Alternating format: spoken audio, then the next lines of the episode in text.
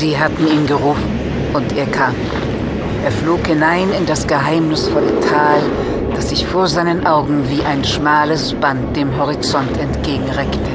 Unendlich weit, so dass jeder irdische Maßstab versagte, um es zu beschreiben. Links und rechts ragten steil die Spitzen der Felswände in die Höhe und tauchten den Grund der Schlucht in Finsternis. Und in den Felsen, gebannt in Stein, existierten sie. Jene, die einst den Kampf aufgenommen hatten gegen die großen Alten, die den Untergang des Kontinents Atlantis bewusst herbeigeführt hatten, indem sie ihren Diener den schwarzen Tod Verderben über das Land bringen ließen. Es war ein unbarmherziger Kampf gewesen zwischen Göttern, der keinen Sieger kannte.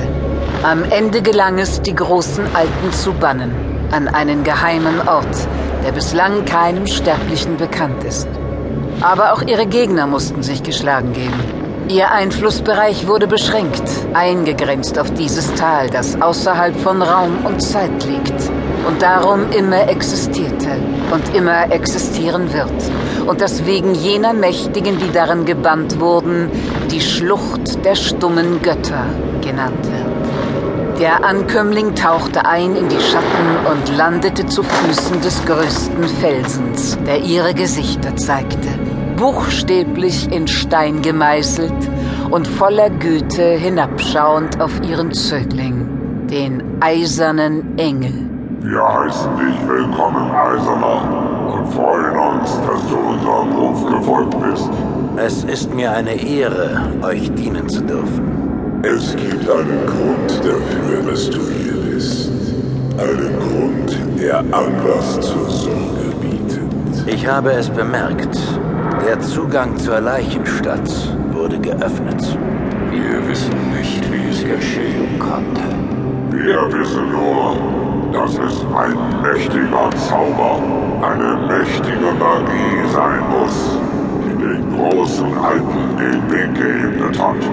Niemand wusste genau, was er tat, als er den Zugang geöffnet hat. Ihr habt mich erschaffen. Ich stehe in eurer Schuld. Sagt mir, was ich tun kann, um die Rückkehr der großen Alten zu verhindern. Einer von ihnen hat sein Gefängnis bereits verlassen. Sein Name ist Kalifato.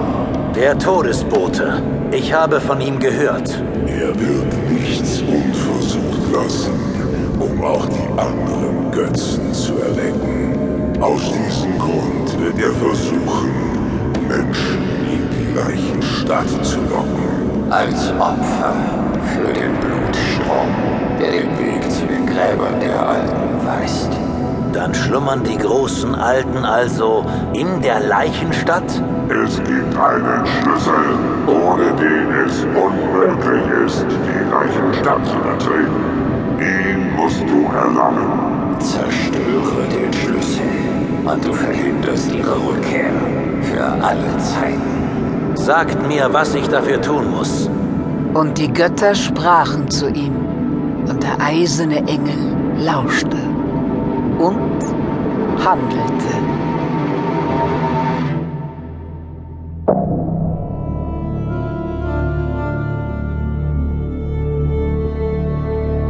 Es geschah in einer dunklen Epoche, 500 Jahre vor unserer Zeitrechnung, dass ein Mann lebte, der bereits wusste um die Kraft des Bösen, um seine Leiber, Wirte, Kreaturen. Und weil er ahnte um unsere Schwäche, sammelte er sein Wissen und ließ es werden zu Erde und Stein. Und es wurde ein Kreuz, das er weihen ließ durch die Kraft der Engel. Doch das Kreuz war nicht für ihn bestimmt. Und so musste es warten auf seinen Besitzer. Über Jahrtausende. Bis heute.